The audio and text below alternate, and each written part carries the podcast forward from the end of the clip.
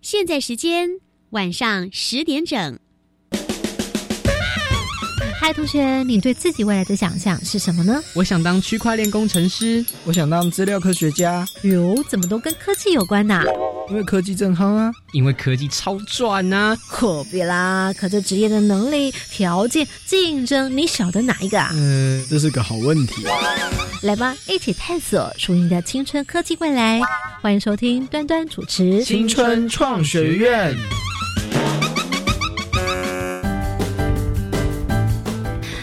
同学们晚安，欢迎再次来到青春创学院。现在你所聆听的是教育广播电台。今年这一季呢，我们要来 focus 在科技职业。诶，这些科技相关的职业，同学们如果有兴趣，到底有哪些行业呢？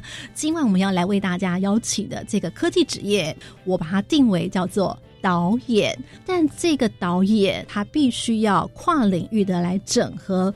怎么样来科技脑跟艺术脑双脑并用？换句话说，它必须整合科技技术，也要必须整合人力，同时它还要整合整个团队。哇，真的不仅劳心劳力哇！为什么这么着迷这样的工作？它的乐趣以及它的未来发展。如果你本身对科技也喜欢，对艺术又有一点喜欢，那是不是可以两者结合呢？今晚呢，特别来为你们邀请到是。罗和林教授，这个硕士学位是台北艺术大学科技艺术研究所，博士学位呢是台湾大学资讯网络与多媒体所。也有跟大家说明一下，这位呢拥有博士学位、非常厉害的专家导演呢，过去在青少年时期的时候。据说他也曾经有一段非常重度沉迷网络的时候，在那个时候呢，差点迷失自己。不过他是怎么样回头把握了机会，让自己有了一个不同的反转？在我们这两期节目当中，将会的一一来为大家揭晓。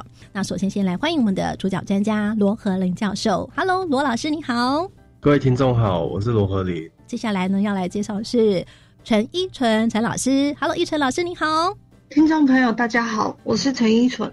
好的，到底科技艺术导演是怎么样的一个工作？那我们有设计了两个哦项类，一个呢是有关于无人机的群飞，一个是无人机跟剧场。没有想到我们今天四位小帮手，他们说先选填志愿的是想要先了解无人机跟剧场哦。我们先来请这线上四位同学来介绍一下自己。好，我们先请女生先来介绍一下好了。各位听众朋友，大家好，我是张代伟，然后我目前就读的是阳明交通大学传播与科技系，暑假之后要升大二。你对无人机的了解到什么程度？嗯，在学校有曾经看过，就是像听过相关的讲座，看过应用。哦，那已经不错啦。接下来我们另外一位女生小帮手。嗯，各位听众朋友，大家好，我是曾子君，然后我暑假过完之后就要升大一。呃，我录取的是阳明交通大学电机工程学系。什么？所以你今天在线上认识到学姐？没错，嗯，学姐好。好，接下来呢，介绍另外两位哦，这是高中的同学。各位听众朋友，大家好，我是曹敦敏，那现在就读板桥高中，那今年是高一升高二。接下来另外一位小帮手。各位听众朋友，大家好，我是林峰凯，我目前就读于建国中学，然后我跟敦敏一样，都是高一升高二。那在接下来，我们就要来跟线上的听众朋友一起来进行快问快答。但我想呢，要出题之前，因为刚刚讲到无人机，也许我们先把这个无人机三个字呢，先稍微定义一下。基本概念：维他命。间隔。敦敏。呃，我会觉得无人机它就它其实就是遥控的呃机器，那它可以应用在生活中，除了空拍啊，或者是现在可以取代。烟火进行表演，像我们有看到故宫南院的，它都有替换成烟火，然后用不同的方式去呈现表演。请教罗老师，我们刚刚敦敏同学这样讲的方向是正确的吗？嗯，是啊，是正确的。昨天呢，敦敏有特别问端端姐说：“哎，请问下那个无人机指的就是空拍机吗？请问是不是等号呢？”罗老师，嗯，其实无人机它呃不一定是空拍机，因为无人机它的形式很多元哦，包含说就是我们。手制的那种，就是很像我们那种民航机的那种，就是没有没有旋翼的。嗯，它其实只要是上面没有载人的，是都通称为叫无人机。那空拍机的话，是因为它里面它有就是加装一个空拍的镜头，是，所以它的功能性来有它不同的名名字上面的变化。但是只要是一个飞行载具，是不是就是人驾驶在上面的，通称都叫无人机这样。好的，了解了。我们把定义呢稍微呢再做更精准的厘清。那现在就来请罗老师来为我们做快快答的掌题。来，此刻同学们准备好没？马上就来进行快问快答，看看你能过几关。播报的第一道题目，第一道题目呢是跟装置知识有关。好，来，陆老师请出题。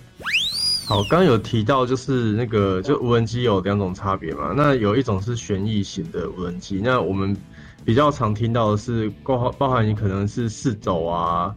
或者是六轴啊，或八轴啊，那想要请问，就是说这种轴向哦，这种轴数，就是四轴、六轴跟八轴无人机，它们的差异是在哪边？好，题目是，请问飞行器当中所谓的四轴、六轴、八轴飞行器，它们的差异是什么呢？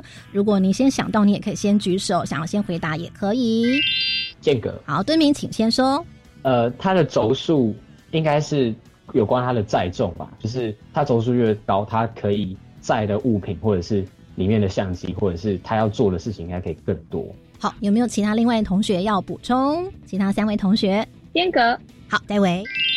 我觉得轴数的差别可能跟它平衡的关，就跟可能跟平衡系统有关。好，这是戴伟的回答。罗老师，请解答哪一个是正确答案呢？好，那个就基本上呢，呃，四轴、六轴、八轴它的差异呢，就是所谓的它的载重的重量。呃，最少的轴数中，就是在设计中，就是四轴其实就可以有一定的平衡。那六轴、八轴当然呃也也可以加强一点点平衡，但但是它差异不大，但它的就是载重可以差非常的多。所以我们常见的那种就是那种真的在拍商业电影的那种。呃，要架设很大台摄影机来进行飞行的，嗯，通常都是八轴以上的无人机，甚至也有到十六轴的无人机，所以它的重量是差异最大。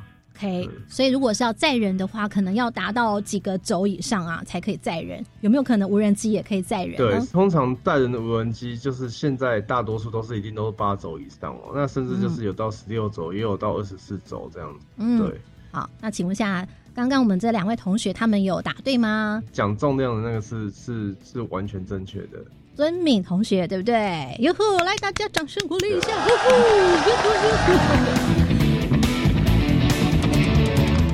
了解，好，那在这边要跟大家补充一下，我们今晚呢邀请到的罗和林老师呢，他也是台湾第一位使用四轴无人机进行创作的艺术家。我们在待会后头会来跟大家解密四轴的无人机是怎么样的来做艺术的共展创作。好，接下来要请出第二道题目喽，这道题目呢跟行业尝试有关。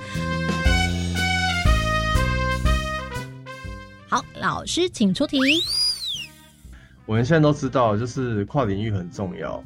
那就是在一个剧场中，那舞者他会就是会跟很多很多复杂的科技做一些合作。那甚至就是说，当舞者跟无人机合作的时候，下面有三个是哪一个才是舞者最需要注意的哦？A.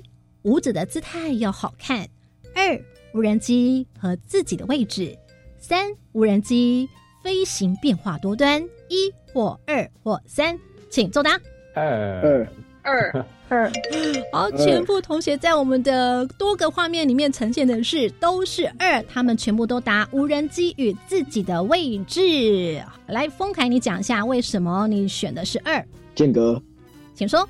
好，因为我觉得，假设你今天只有表演本身，那你当然是注意自己优先。那如果你今天只是操控无无人机本身，那当然是注意无人机优先。可是今天它是两个的一个合作，那合作的时候，你当然就是说比较去注意到它是你你们两个之间的像是关联，性或呈现出来的作品才会是好的。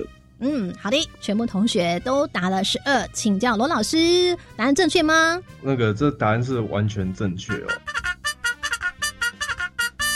那这个其实。最重要是那个安全性，不论哪个科技进到剧场，那其实最重要的就是它还是安全第一。好，安全为第一。那接下来在后头节目的时候，我们会再来告诉大家，那到底无人机跟这个位置上面的安排，它是怎么样去测距的呢？我们在后头来再来请教老师。第三道题目有关于趋势啊，这个无人机的趋势的题目，那同学们要可能要发挥一下你们的想象力喽。老师，请出题。这一题就是呃延伸题哦，就是我希望同学们可以天马行空的想一下。举例，你想象得到无人机在未来可能的应用哦，是未来的一个可能性哦。这样感觉老师想要的答案可能是天马行空都可以，对不对？任何的想象越有创意越好的意思是吗？画面当中，现在我们看到丰凯呢是抱着头。那刚刚罗老师在出题的时候，他还一边笑哈。我们等一下来听听看他在笑什么，他是想到了些什么哈？来给大家哦，十秒钟让你们想一想哈。讲到了答案的话呢，后面的同学不能重复哈，所以你可以多想几个，万一别人讲了的话，哈哈哈哈。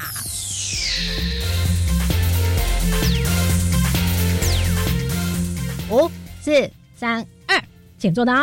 有没有人间隔？间隔。好，证明。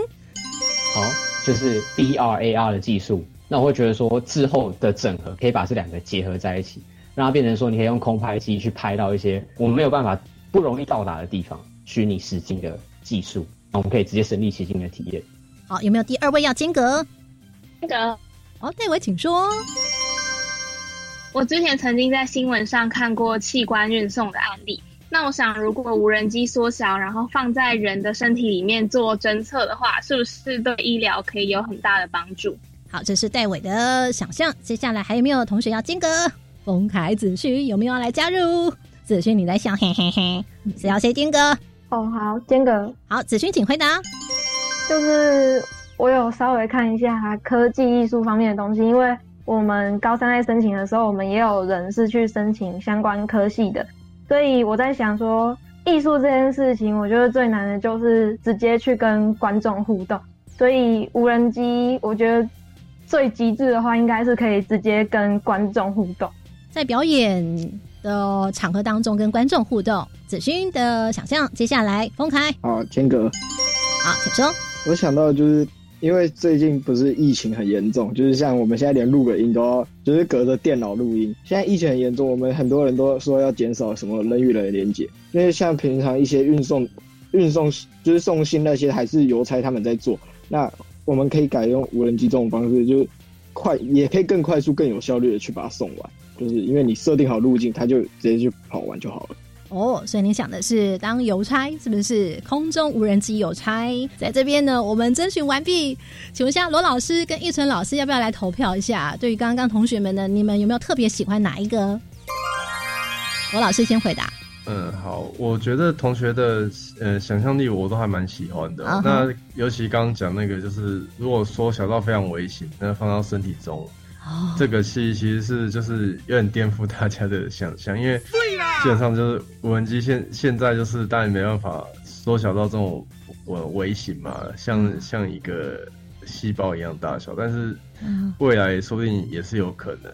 那其实刚刚同学讲的每一个同学提到的都是现在有一些基础的应用哦，像刚刚有提到就是结合就是 VR。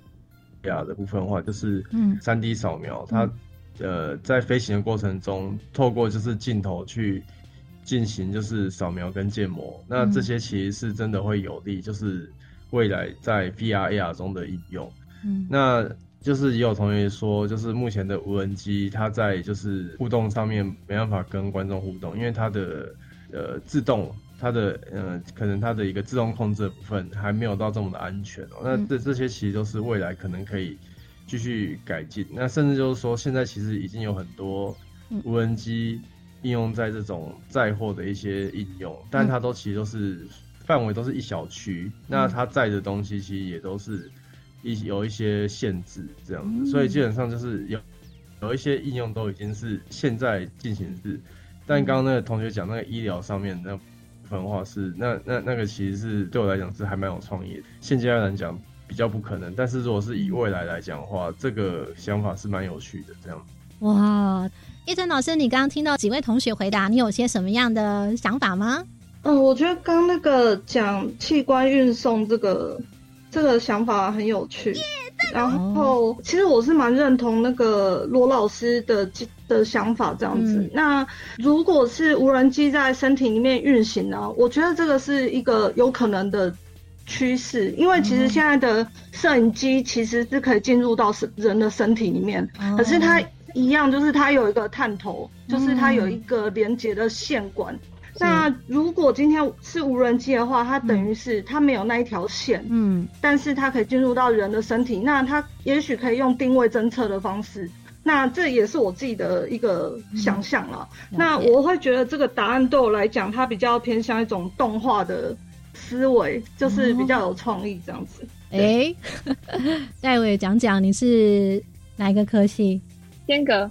传播与科技系哦，了解了解。好，我们今天的每位同学呢都有非常好的创意。我们另外两题呢将会在 Part Two 的时候再来跟同学们分享。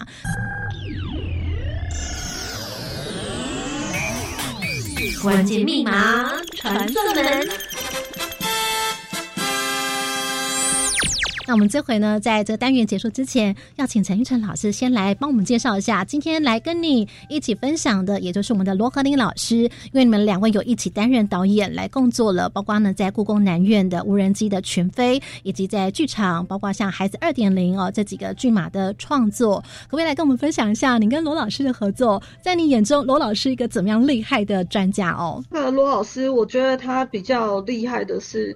他其实，在学习呃城市演算法，其实不同的机械运用，它的城市的演算方式其实都不一样，所以我觉得他是可以在短时间内学会各种的机械跟各种的城市语法。嗯，那加上他有艺术创作的背景，我知道他在高中的时候，他其实也是广告设计相关的，所以他在那时候他就有绘画跟。艺术的涵养跟学习，罗老师在业界当中，在你们的眼中，他是一个怎么样的风格的导演呢？因为你知道，很多学艺术的人是比较感性的，就是会蛮天马行空的，所以他会用很理性的逻辑告诉我们说，呃，哪些的想法是不可行的，那个会跟机械原理做冲突，那所以可能这个方向我们就必须要重新去思考。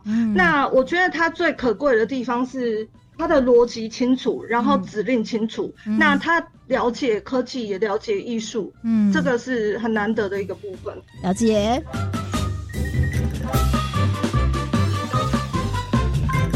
那么这回就来把镜头呢交还来给罗老师，呃，罗老师跟陈老师一起工作的剧场跟无人机哦之间的连接，来跟大家做实际的案例的介绍。那我想先请教罗老师，所以要把艺术脑跟科学脑双脑并用，在这样一个无人机的展演当中，是怎么样叫做科技脑，怎么样叫做艺术脑？嗯，应该说，呃，如果以无人机进剧场这件事情的话，就是。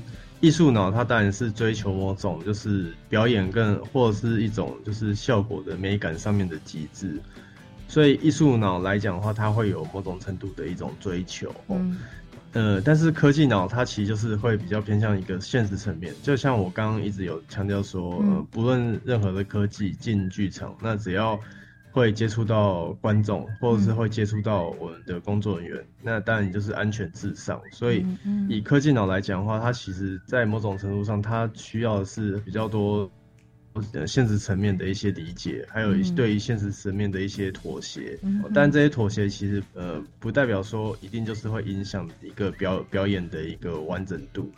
但就是说以科技来讲的话，就是它是一种比较偏向一种。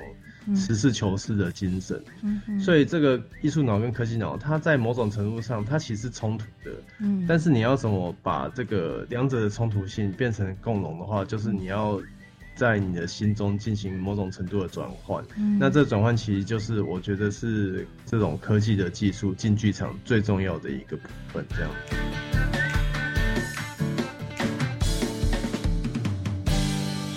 好。那么说到此，我们待会呢要来进入到下一个阶段。这样的介绍呢是陈玉成老师还有罗和林老师他们两位导演一起来共作的作品。请教同学，刚刚前头因为我们讲到了四轴，也提到了罗老师呢是台湾第一位呢以四轴啊无人机来做艺术创作的艺术家。请问一下，为什么会是四轴？优势在哪里？呢用四轴的无人机运用原理是什么？有没有人可以回答？哦，间隔。好，哎，戴维先抢答喽。好，戴维请说。嗯，我想说四轴的无人机它可能比较轻量，然后它虽虽然没有办法载比较重的东西，可是，在艺术表演方面，可能假设它今天只是要挂一些比较轻的道具的话，四轴就够了。那如果是四轴比较轻量的话，可以做出的变化可能也会比较多。好，这是呢戴伟的回答。丰凯，你想不想来间隔一下？好，间隔。好，请说。四轴应该就是很。市面上主流最常见那种，就是你看到的四个角各一个旋翼，基本上它是它就可以稳定飞行，它会是一个普遍上它成本应该会就是所有轴里面会是最低的，因为然后我用最低的成本，那我可以做出一些，但我四轴我的稳定性却不会比六轴和八轴那些差的很多，它还是有它的稳定性的。那请教罗老师，可以帮我们做一个精短的简答吗？到底为什么是四轴呢？刚刚两位同学他们的。想象是正确的吗？其实同学都有讲到，就是某部分正确哦。但那最大的原因，其实是因为旋翼型的无人机哦，它的轴数越多，它会产生出的风量越多，那它会产生出的声音也越多。嗯所以在就是我们在使用呃表演型的这种无人机的时候，通常我们选择轴轴数少，是因为我们不想要在一个呃密闭环境哦室内中产生出大量的风量，它其实会。不太可控制，甚至它的噪音会非常的大，所以我们选择少轴量可以稳定表演之外，吼，那其实就是要把它的声音的要素把它降到最低，哦。了解。那老师请教，所谓的四轴，它有成双成对的一个背后的原理吗？用四轴来做，这对于它的升降啦，或者它的效能上面有什么好处呢？比方说，它四轴有没有各载什么样的功能，还是怎么样子的？呃，其实我们都知道旋翼型，另外一个我们比较了解的是那个直升机。那直升机它其实是单轴，但它的尾巴会有一个特轴，所以它其实是两轴的一个直升。升机，但其实直升机它非常的难控制，就算是玩具型的直升机，你也会如果去控制它，你会发现说它其实那个控制不是这么的简单，是你要非常高超的技术，你才可以把它控制很稳。嗯，但四轴它的一个特性就是它其实是一个成双成对，就是对角线的那个轴它是转同个方向，所以可能对角线的一个轴它是顺时针，那。另外一对的对角线的轴，它是逆时针哦。那在这种情况下，你进行飞行的时候，它其实是可以控制这个飞行的一个稳定度，它就是可以悬在那边。那除了这之外呢，它其实只要增加呃不同轴向的转速，它就可以达到就是转弯哦，可能右转或者是左转。因此，在这个四轴飞行器它的这个。旋转的设定上面，它其实是可以达到一定程度的平衡。操控的人员，他其实不需要太高超的技术，也可以比较好、容易的控制。就在节目当中来为你们分享这两集呢，是有关于无人机。嗯，首先是跟这个无人机跟剧场之间的连接。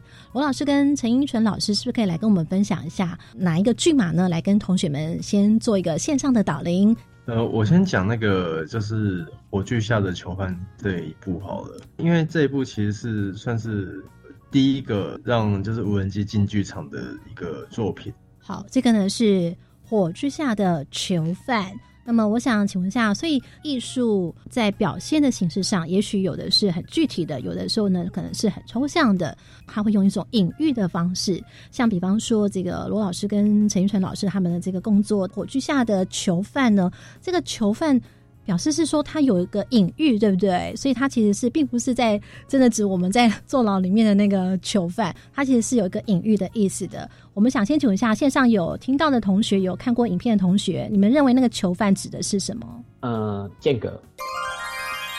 那个敦明，好，请说。对，其实我想要稍微讲一下，就是我看到的是，就是其实首先我会看到很多，就是他在那一出剧情里面，他是有把。无人机当成空拍机的，就是它的镜头是有开启，然后你就会看到他跟着那个另外一个人，然后去拍摄。那其中有一幕就是他把它转向，或者是面对，就是你会看到后面的那个大荧幕直接呈现了那台空拍机拍到了什么东西，它有点像直播的感觉。那你就可以看到说，其实我们就是在呃现在的生活中，你就是被社群网络啊，或者是智慧型手机禁锢了。那我觉得那一幕就很清楚明确的，让你可以很明白说，哦，对，也没错，其实我手机现在这样放在这边，然后镜头对着我，其实它就是一种监视。嗯，对，那你说我我会因为我因为不想被监视，然后去除这些设备嘛？我会我会到最后完全不用社群网络嘛？我会觉得我做不到。对，那就会像他提到哦，火炬下的囚犯。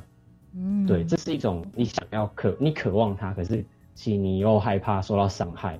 好，这是我们敦明的回答跟诠释。我老师或陈老师，你们听到有些什么样对刚同学的发表？哦，我觉得同学发表很精准哦。对啦，因为基本上就是就是囚犯本身，但定位就一定就是我们人类嘛。但是什么东西让我们人类就是变成囚犯？那就是科技，就是这个科技的监牢。所以像我们现在就是，如果你今天你外出，你发现你忘记带手机，嗯，你就会浑身不自在一整天。那其实已经是一个就是无所遁形的一个科技建脑，而且它其实影响的是我们现在的当下的这种生活，讲的就是我们人为什么要去追求科技。甚至就是说，我们是否可不可以逃离科技，就进行某种程度的逃离？那同学讲都还蛮蛮蛮清楚，超棒的。所以呢，在这个以火炬下的囚犯来讲呢，是隐喻着这个人的意识被这个新的科技给绑架。那那个火炬的意思，就是指的现在目前科技的产物，是一种这样一个象征。子勋呢，你有没有什么样的想法？嗯，间隔，我觉得我在看这场表演，我比较佩服的是舞者本身，因为除了从台下看他，然后他的表情动作也会同时投到大荧幕上嘛，因为无人机上面有镜头，舞者的表情让我有一种对那台无人机呃想要接近又想要逃脱的感觉，嗯，所以我觉得舞者可以。用他的表情，然后对着一台无人机诉说他对火炬或者是科技这种情感，我觉得很厉害。嗯，表现出一个很崇拜的感觉哈。请教一下一纯老师，怎么样来共和共作，然后来让我们看到现在目前的展演？可以想象一下，如果你要跟一个人一起来共画一张图，你想要把哪个东西放在哪个位置？你想要用什么样颜色？不容易耶，尤其这么大的一个作品哦，科技艺术，它又不仅仅只是艺术。我觉得你的问题是蛮蛮有趣的，那其实也是确实在跨领域当中，它其实蛮强调的是怎么样去做沟通，然后让一个作品它可以达到一个最好的状态。那呃，相信大家都理解，就是无人机它本身有很多的条件限制，嗯，所以在这个室内的空间，然后还有呃暗的这个差距，都会导致这个无人机会有不同的变音。就譬如说，他如果现场可能不够亮，那他的视讯侦测可能就会有异常的状况。嗯，呃，像罗老师，他对科技是非常的熟悉，所以我们在训练舞者跟演员沟通的时候，其实这部分我比较偏向一个桥梁的状态。那罗老师他对科技的理解之外，他对艺术的理解，然后是很全面的。那我自己的部分是一直以来都是在艺术学院里面。所以我在呃大学的时代，其实上了蛮多舞蹈系、呃戏剧系、电影系、剧场设计相关的课程。所以其实在这个养成教育当中，我可以跟不同领域的人沟通。所以呃剧本写出来之后，我可以去思考这个无人机在整个空间中的画面的构成，它的无人机路径应该要怎么飞。那我可能会有一个初步的设计。但是这个设计它其实会有很多的问题，所以呃就必须要请教罗老师，他对于科技的理解跟无人机设备的理解，那他可能会告诉我说，呃无人机有哪些限制条件，你不能飞多高，不能飞多快，然后不能飞多低，然后。光线的明暗应该要怎么样的安排？所以在这个情况下，我必须再跟灯光师、还有呃演员跟幕后人员去进行沟通。所以其实就像罗老师讲的，我们的那个脚本它其实是多元的，而且是一直在改变的，就像是一个变形虫的状态。所以其实，在这样的状态下，它非常挑战每一个工作人员的专业度。大家可以在一个多变的状态下去完成一个创作，很有趣的事情，也充满挑战。那所以我们的工作人员可以跟我们一起工作到最后，这些人其实都是蛮蛮厉害的人。了解了解，在无人机在所谓的群飞哦这样子的一个产业，在台湾是怎么样的发光发热，还可以怎么样来看向无人机导演这样一个工作呢？我们要下回见。